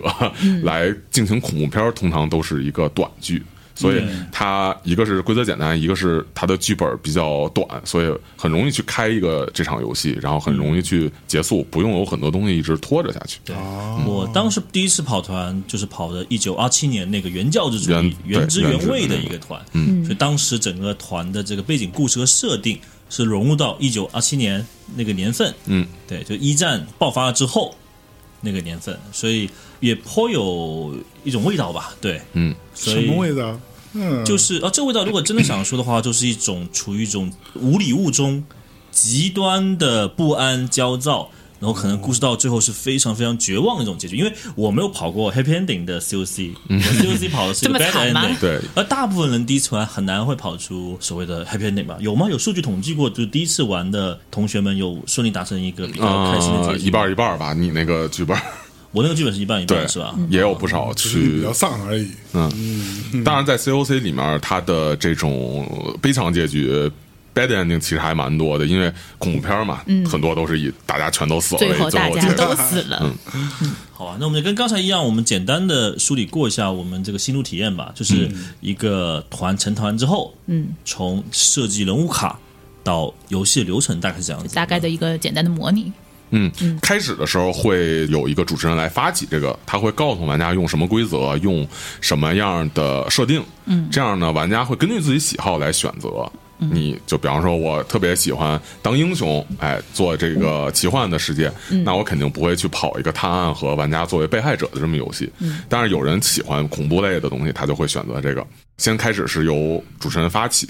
接着呢，玩家报名之后，玩家会来制作自己的一张角色卡，可能随机生成或者怎么样，来尽量丰富和详实的去设计自己的一个角色，根据可以规 随则机生成吗？啊，就是属性啊和一些东西可以随机生成。嗯，过去的时候，你的人物背景、你的这些人物设定，实际上是要玩家自己来写的。嗯嗯啊，当然在现代的这个规则之内，为了玩家方便进入，有很多玩家他没有这种写作经验，他编不出故事嘛。为了方便玩家进入，他会在这些东西上都让你可以随机生成，就你完全可以按随机生成来生成一个自己的角色。就有点像我抽了一张人物卡， 对对对嗯就我懒得自己去设计。对，然后也会有一些剧本是主持人会安排好，事先做好一张人物卡，直接给你，有点像剧情杀那种感觉、啊，也有这样。大家都做好人物卡之后，主持人就会开始来进行这个团。玩家在过程中会根据主持人的描述，根据主持人给玩家的这种各种各样的挑战，来通过这些挑战，来在描述中根据你的头头子的这个结果，然后来去扮演自己的角色。然后来想办法克服难关，然后最终达到或好或坏的结局吧。嗯对，而且《科数召唤》它的类型挺多的，它不像刚才我们说 DMD，它可能更像是一场公路片。嗯就 COC 也是可以有公路片，比如说你从美国最南端到美国最北端，或者来一场类似于美国末日的这样的一个操作，嗯，也有可能它是一种类似于密室杀人事件，哎比如说呢，主持人要求我们团队一起去到某一个，也许是孤岛，也许是豪宅，里面进行一个类似于无人生还无人生还嗯那样的一个对故事都有可能的，暴风雪山庄也有可能、对很常见的套路嘛，然后也有可能是我说的什么开着高达跟外星人打这种也有可能。嗯能支持的东西很多吧。嗯， ，OK，如果就是举例，类似于像是，比如我就是要开着高达跟外星人打，那我要大概怎么开始？包括中间如果有一个场景，就是我还是想模拟一个场景，大概是怎么样的，跟《龙与地下城》有什么区别？开高打外星人，那应该算是一个大的背景。嗯，对你只是在里面扮演一个小人物，嗯，或者是一个小的一个故事，对吧？嗯哦对应该是这样的一个情节。但是里面的任务，比如说我一开始的任务应该是什么？我为什么要在这个里面去用嗯，这个通常 backpack？会由主持人来给你一个任务。我们举一个最熟悉的例子，嗯，你是一个普通的中学生，嗯，哎，你父亲叫你过去，嗯啊，我然不是后呢很？想过去， 你不是很想过去，然后去了之后发现你父亲在逼着一个蓝发的美少女美少女去开一个机器人儿，然后蓝发美少女起来之后绑着绷带还摔倒了，嗯我觉然得后非常残忍。你去扶他，然后满手是血，告诉自己对不能逃避对对。对，啊。也许是这样，嗯然后这样来让你进入这个剧那我情，可以扮演那个蓝发美少女吗？也有也可以啊，也有可能啊， 嗯然后也有也有可能一个玩家他属性投的特别好，嗯然后当即把他爸揍了一顿，然后从此他成为了这个司令，也 有可哦牛能。逼也可以，这个其实就是看玩家他在当时临场发挥的感觉，对嗯然后以及主持人是否让他那么去做了。对，我说一下当时我跑的团，可能更容易让大家理解。我们当时就是一群人都是可能在社会上不得志的一些边缘的一个角色。这个时候呢，就是说，因为二十年代嘛，出版社还是很强大的。就是我们这帮边缘人想通过写作来出名，成为大作家，但是因为我们的不上不下和边缘人，这个时候呢，我们被一个大的庄园主召唤说，因为这庄园主他本身在这个社会上是很有地位的，就是邀我们去一起聊天，去一起写作，就有点像当年雪兰莪夫人嘛，写那做个个克杀什人夫爱是人，夫人，对嗯对那样的一个场景。所以说，我们各自来自于社会不同阶级的人，带着各自非常强烈的诉求，嗯，然后被召唤到了一个豪宅里面，嗯，展开我们的故事。然后后面的故事，就比如说，举个例子啊，可能我们就睡了一晚上，第二天发现有些很奇怪的事情发生了，嗯，陆陆续续有人死，嗯哼，然后陆陆续续呢，可能让我们要被迫要做出一些选择，嗯，要去调查真相要，去调嗯查真相。然后在这过程中，我们又受到了新的威胁。那这过程中，我们要通过也许是丢骰子，也许是对一些事情进行判断、嗯解谜，找到线索，让我们可以从这种危机中逃出来。嗯，这会是一种比较典型的，就是说，在一个密室或者一个孤独的一个场景中，嗯比较常见的克苏鲁的故事。事，对，嗯，诶，比如说中间某一个任务可能是什么呢？就是可以说的更具体一点。就比如说有个人死了，我们很恐慌，但某又找不到办法出去。这个时候他可能抛出说：“你去，比如说这个豪宅后花园，后花园是个迷宫，嗯，那我们这个团队就要去选择要不要去后花园迷宫拿到这个线索，也许是钥匙，也许是什么，但很有可能这个钥匙不一定在迷宫的尽头。嗯嗯，这时候整个团队就要在临时的这种情况下做决断。嗯，那可能你们团队里面有的人是 leader，你要去引导整个团队去做这个判断。有的人就说我就不跟你去，我要兵分两路。这个时候就是有非常多非常多的决策面，决策面一是通过骰子，二是可能要跟主持人进行一个互动，还有时候就是说我们刚才其实漏说了一点，就是 COC 这个团里面有很重要的一个关键属性是别的跑团里面也许没有的，但 COC 一定有的，就是我们叫三值。嗯，李之直，理智值、这个东西，如果你们以前看过克苏鲁相关的一些文艺作品也好、影视作品也好，你会知道这是一个非常重要的关键词。就是这个理智值是什么呢？就是说，当我理智值降到零的时候，嗯，我就会被未知的东西给逼疯。就比如举个例子啊，我理智有一百，那我可能经历刚才的事件，比如说呃有个核心人物他死了，那我理智可能丢个骰子我会掉到七十，后面遇到其他的事情我可能掉到五十、三十。当我掉到零的时候，我这个角色宣告丧失理智，根据不同的规则，可能这个人就死掉了。或者说退场，或者怎样怎样怎样，它跟你的生命值其实差不多。那它为什么设计这个关键属性，也是为了最大程度的还原克苏鲁这个体系里面的一个世界观的魅力。对， OK，诶，他如果变疯了，也可能变成一个小关卡。很多时候会以这种方式来进行一个挑战吧，就是当你的队友疯了的时候，然后他可能开始会袭击队友，对嗯也许这个人人缘特别不好，你可能要想办法把他干掉；，也许这人人缘特别好，你要想办法救他可。能我找到了啊疫苗，又救了他。对，也有可能这人他丧会尸做一些非常傻的事儿，你要想办法去给这个事情进行一个解决。比方说，快有新闻发布会嗯了，然后突然有一个队友疯了，然后他可能疯狂的症状是什么？脱了衣服裸奔，嗯然后就开始往记者那儿跑了。然后你作为公关团队，你要怎么去公关这件事儿？有很多时候，他的挑战并不是直白的告诉你，有的时候他会很直白，你们都受诅咒了，你们要找到破解诅咒的方法，或者你们被怪物追杀，你们要想办法逃出升天。有可能很直白，有的时候可能是一些临时的事情，发现尸体了要不要报警？嗯，然后谁更像凶手？嗯，这种等等等等的事情。对，然后基本的调调就有点像以前一个很经典的影视叫的那个《林中小屋》，嗯，就是各式各样的怪都会以某种方式向你袭来，啊或者是说像那个小丑惊魂，嗯，你嗯在一个特定环境里面就被各种东西所带走带偏，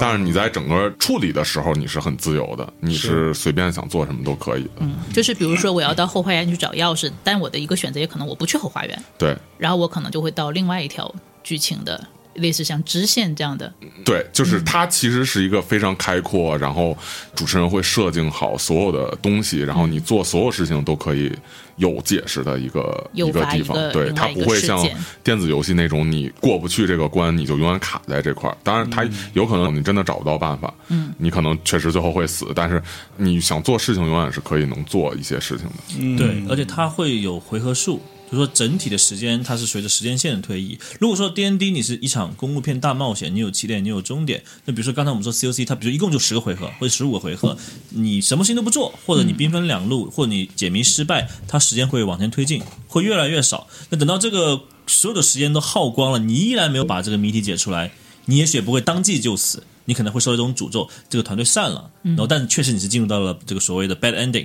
然后呢，你会以某种方式死去，而且这种方式可能是非常非常有克苏鲁的那种风味的，就被一种强大的、不可名状的，也许是天外来物，也许是上古古神、等等等等，把你给弄死。嗯这个是你们那个团的一啊个设这想，是我的就体就验不是一个一定是这样，又是一个很马伯庸的就体不是一验个，一定是天外飞来陨石，嗯只是作者不想写了而已。剧情多种多样吧，就是通常来说还是以一个调查解谜然后为主，但是它确实可以衍生出各种各样的东西。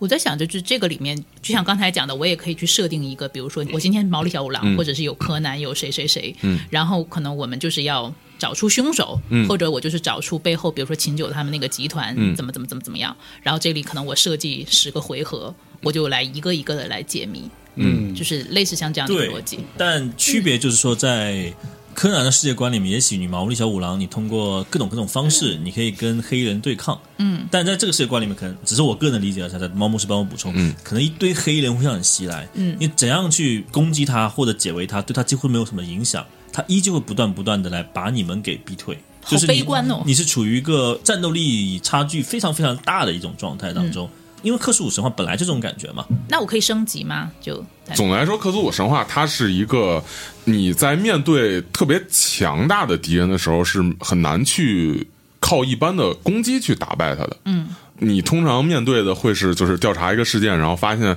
事件背后的真相可能是某个组织，但是一般来说，这个组织就像我之前讲的那个五桌一块儿去拯救地球的例子一样，这个组织的背后可能是要召唤一个邪神或者召唤一个这种东西。嗯这个邪神你是肯定打不过的、啊嗯。而且克苏鲁它一个特点，它是最基础的一些邪神的仆役啊，这些邪神的小弟可能都有什么物理免疫，嗯，然后或者说必须得用什么什么样的办法才能摧毁。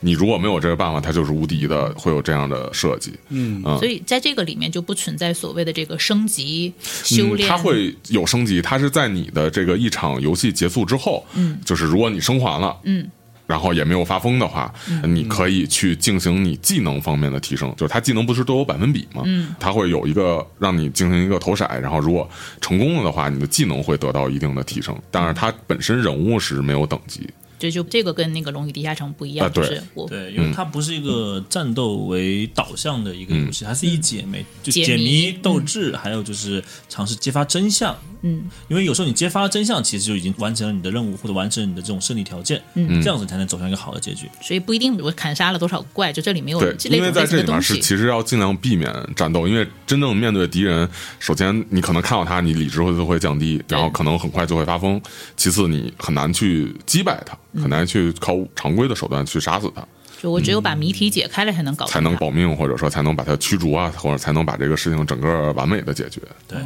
这个是跟《龙与地下城》完全不太一样对，的逻《辑。龙与地下城》里面你扮演的是一个英雄，你其实大多数时候你的这个杀戮的方式都可以解决问题，但一个规则它能承载的东西非常多。嗯，有的《龙与地下城》它也有爱情故事，也有的是这种什么你要帮人博得公主的欢心。你可能就不是杀人，啊就可能是社交方面的，但是它其实还是一个偏向英雄冒险的故事。对玩家是英雄，最后 COC 还是玩家是受害者和这种普通人。对，嗯就是如果强硬的要做个对比的话，可能一开始的话，或者某些场景里面会有很强烈的类似于密室逃脱的关卡设计。 ，OK，对，密逃脱也是嘛，也是可能你面对一个就是不可撼动的一个物理的一个客观存在，嗯，能去这个路路程的就是敌人，嗯，你得通过你的这种解谜的线索，才让你脱离那个现状。嗯，但其实用户们是享受这种心惊肉跳，或者是这种嗯悬就是疑有人感。嗯喜欢恐怖片儿，有人就对喜欢英雄片儿。嗯，但是总的来说，就是不管《龙与地下城》还是 COC，它的剧本和它的规则能承载的东西非常多，它能。就是编出的剧情，其实完全看这个主持人以及看玩家的脑细胞的创造能力，嗯脑洞，对他能非常多的去创作出这种东西。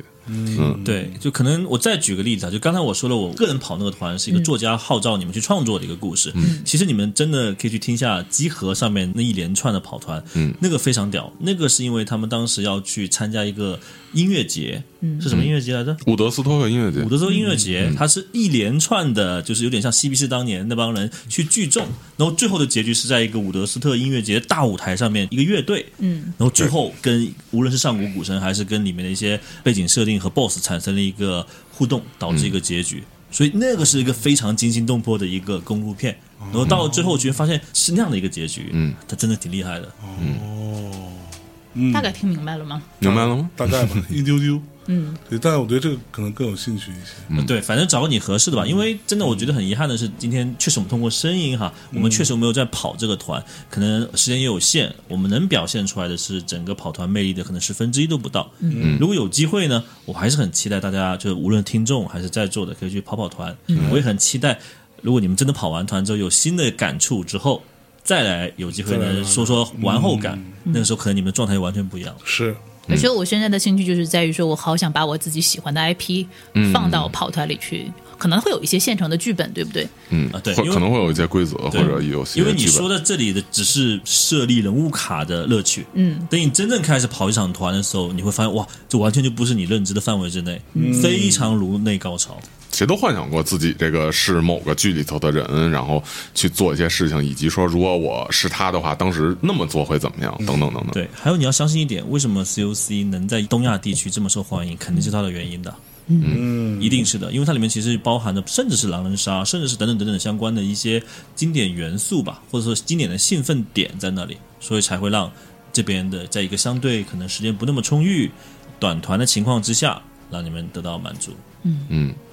那我上来是先跑一个 COC 是比较合适的。看你们喜好吧，我觉得 COC 和 DND 都还挺好，甚至其实有一些其他的规则也很不错。对，嗯因为大家不要误会，其实跑团不只是这两个大的分类，嗯，还有很多，比如说有二次元跑团，嗯，啊、那就更休闲了，就是像刚才说的猎人和这个美少女战士，好像我都见过他们的自己的规则，好像是我去搜一下。嗯，然后像那个罗德岛，那个他其实是有自己的规则，而且他是地位很高，然后他的规则是独立的。嗯你可以嗯去找一个 EVA 的跑团，嗯， EV，我以为 E 好像确实没见过 这。好像有点难。嗯 那你来设计一个，嗯，我觉得可以。哎，有灌篮高手的团吗？灌篮高手其实比较适合 COC 的一个团啊，嗯好的，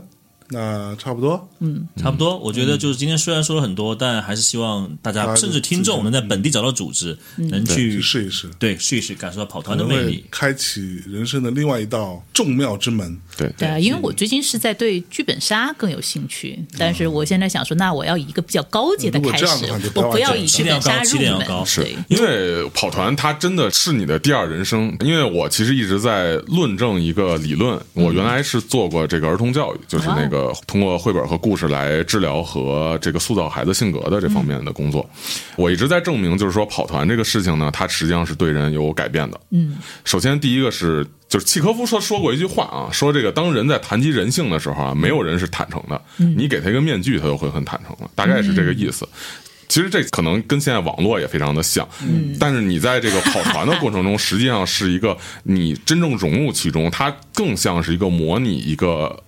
不同世界的现实环境的这么一个过程，所以你真的融入其中，并且参与了很长时间，你真的就会有另外一个分身在这个世界中。我一直想论证说，你在跑团的过程中是对你的人格、对你的性格以及对你的认知会能发生改变的，但是很长时间是没有得到一个例证，哦直到今年的十月吧。有一个事情，就是我在测试那个拯救世界的那个团啊，嗯，有很多人召唤邪神，然后不同时间拯救世界那个团，在一次测试过程中呢，我们有一个玩家，这个玩家本人，嗯，是意外生了孩子哦，啊，呃，好像在现实现生活实中世界中哦嗯意外生了，他好像是意外啊，就是如果不是，对不起，我跟你说啊，但是嗨，他也制止不了我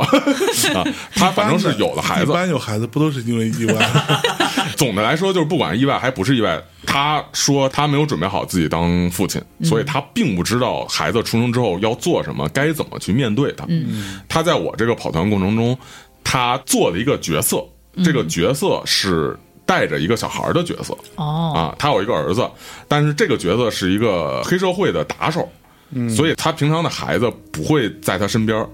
哦而且他这个孩子是前妻带给他的，然后前妻就跑掉了。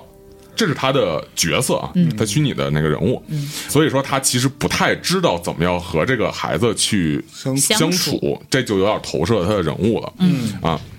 但是他在这个跑团过程中发现他的孩子被邪恶力量抓走了，嗯，他最后要为了这个孩子舍去生命去跟别人去战斗，嗯，最终把孩子给救了回来。对，就是在跑完团之后，他才跟我说说他最近就是当了爸爸，他不知道怎么去跟孩子相处。但是呢，他说跑完这个团之后，我回家跟我妻子说，说如果孩子被抓了，我一定会舍去性命去救他。说之前我不知道怎么去相处。但是我在这个剧情之中，有一段场景说特别让他感动，这个其实是我没有料到，我没有刻意去做一个让他感动，因为我根本不知道他的事情。这个场景是什么呢？就是他们和朋友一块儿到一个湖边儿，在湖边儿玩儿。然后我就说，下午的太阳洒在这个湖面上，波光粼粼，啊，反射着这种梦幻一样的光芒。你和你的朋友一起走在这个湖岸的这个沙滩上，嗯，他朋友带了只狗，他带了个孩子，狗呢在前面跑，嗯，然后他和他的朋友一边走一边聊天，嗯，他的孩子呢从旁边捡了个树枝儿，一边逗狗玩儿，一边在那儿挥着树枝儿在前面他视线所及的范围内在那儿玩耍，嗯，这样一个场景。然后他说那个场给他很深的感触，他说我过去不知道怎么去面对孩子，但是跑完这个之后，我非常期待说以后能够在现实中看到这个场景。哦，就是这样，是真正的让他从跑团之前不知道怎么对待孩子，然后成长了，然后变成了他现在就是会对孩子投入感情的这么一个过程，真的是会塑造人格，然后会让人变得更好，或者说让人体验另外一种他的人生。嗯，有的时候我甚至觉得，就是说你在跑团中的你那个人才是真正的你，你在外面的其实才是你在扮演另外一个人。哦，这句话很有高度。嗯上价值了啊，上价值了啊，所以这个事情，嗯我是觉得哈，就是这个，尤其是跑完两次团之后，让我觉得这是一个非常非常保障的体验。嗯就是因为我在深圳嘛，这个小兔也知道深圳的这个生活节奏嗯其实太奢侈了，这个事情真的很奢侈。对，嗯这也是为什么我八月份我决定说，我出差我要花整整一天时间，我完全空出来，嗯，找毛博士去跑团，乃至他上一次来深圳，我们开完课，我是让家人请假哈，就整整周六的时间完全空出来来跑这个团，因为他需要很大块很大块的时间去集中玩这个事情。这个东西其实在现代人的这个生活节奏里是很奢蛮侈的一件奢侈事的事情。但是跑完这两次团，让我因为我本来就想浅尝辄止，但跑完这两次团，让我思想发生变化的是。我甚至觉得，如果机会有的话，我也想成为一个 DM。嗯，我也想向猫牧师学习，可能经过系统的训练，可能经过无数次的实践，让这个 DM 或者是说这个城主或这个主理人、守密人能辐射到更多的人。因为我今天我觉得我很单薄，我只是一个普通的一个社畜，普通的一个打工人，我只能跑到你面前说：“哎，你听听这期节目，哎，你跟我们一起去跑个团。”我觉得我能力很有限。如果我跟猫牧师一样，也能成为一个，可能未必像他那么好哈，可能成为一个还合格的一个 DM，、我可以差不在多嗯我身边的人，我可以影响他们，我可以带他们去玩这件事情。就比如说，呃，可能猫牧师在北京，我能在深圳或者广东省这边更能享受这份快乐。而我觉得这是一份，其实是一份交换。因为我如果就好像我当时玩战锤一个道理，就是嗯我选择战锤，坦白说，我现在基本上没有什么其他的娱乐了。嗯，这是个等价交换。那以后我玩了，或者我也做了 DM 以后，可能我也会舍弃更多更多的其他的私人娱乐时间。嗯，但我相信这样面对面的一个机会，或者说因为跑团的一个这样的体验，我现在看起来是非常值得去做这个交换的，很愿意去做这个尝试的。嗯，这是真正我跑完两次不同类型的团，给我一个最大最大的一个冲击，或者是一个人生的影响和改变。这话我还以前从来没有说过啊，也是今天听毛牧师说这么多，以及参与过了跟大家说这句话，有感而发了呢，对真情流露了呢，所以哎呀我很好奇两位跑完之后的感受。哎，就我的感受是一样，就是你看我一开始在组这个局的时候，我前面其实对于战锤和跑团是个什么东西，我没有那么了解。但是因为我也之前也是因为听到两位录了那个节目嘛，就是我还是说实话，我还没有听懂它是个什么玩意儿。它好像是一个，就是像我们之前在腾讯，你知道很多同事喜欢做那种就是喷涂，就是做那个手办的东西。我以为是一个类似于这样的一个让人很投入的东西，但是听下来感觉就第一就是我能够感受到有爱的东西在里面，第二个就是你知道我之前。跟几次就是我们自己线下的听众去接触，就是会发现我们还是一个很单向的一个关系。他们会听我们的节目，但是节目这件事情有没有解决大家在可能，尤其是在大城市，你说在深圳也好，我跟你说，我从广州来到北京才觉得真的很孤独。然后孤独的原因就是因为没有什么机会和源头能把我们聚到一起去做一个事情。就是我经常会说，我很怀念很早期，就我们刚开始上网那个阶段。我们刚开始上网的时候是觉得网络很温暖的。你说那个东西让我想起了早年在玩那个文字泥巴的时候，嗯，但是那个时候我们是在写小说，就是会在不同的论坛，我们哎组个局，类似像九州那种，你一个大陆我一个大陆，我们来写一些幻想的小说。我有点怀念起那段时间，然后我就想说，哎，那我很想了解一下这是一个什么东西，然后我也希望能借这次的机会能把我拉回现充的，就是我觉得它是一个现充的因世为跑界 团，确实它是一个人和人直击灵魂的这种对话。像对原来我有一个朋友，然后在法国留学，也是孤独寂寞冷嘛，然嗯真后的孤独真的寂寞冷是以这个跑团来温暖自己，嗯然后能和国内去交流，然后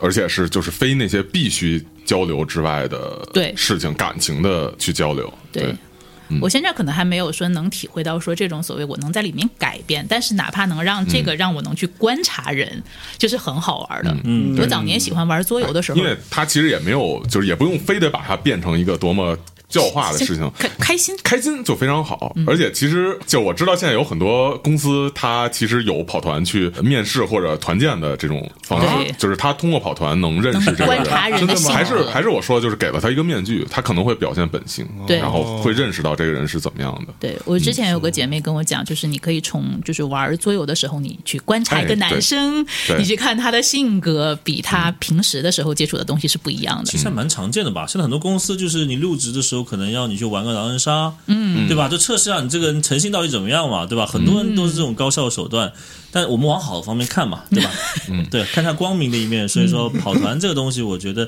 其实更多也是让你认识到你自己。因为很多时候你可能真的对你自己不是特别特别了解，嗯，有可能真是这样。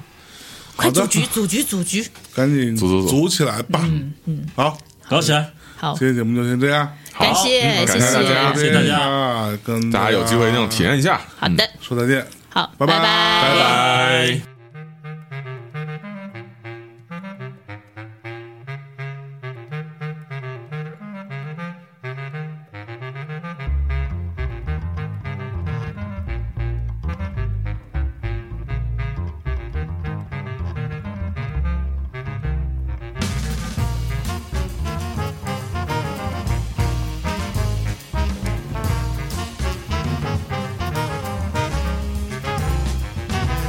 Thank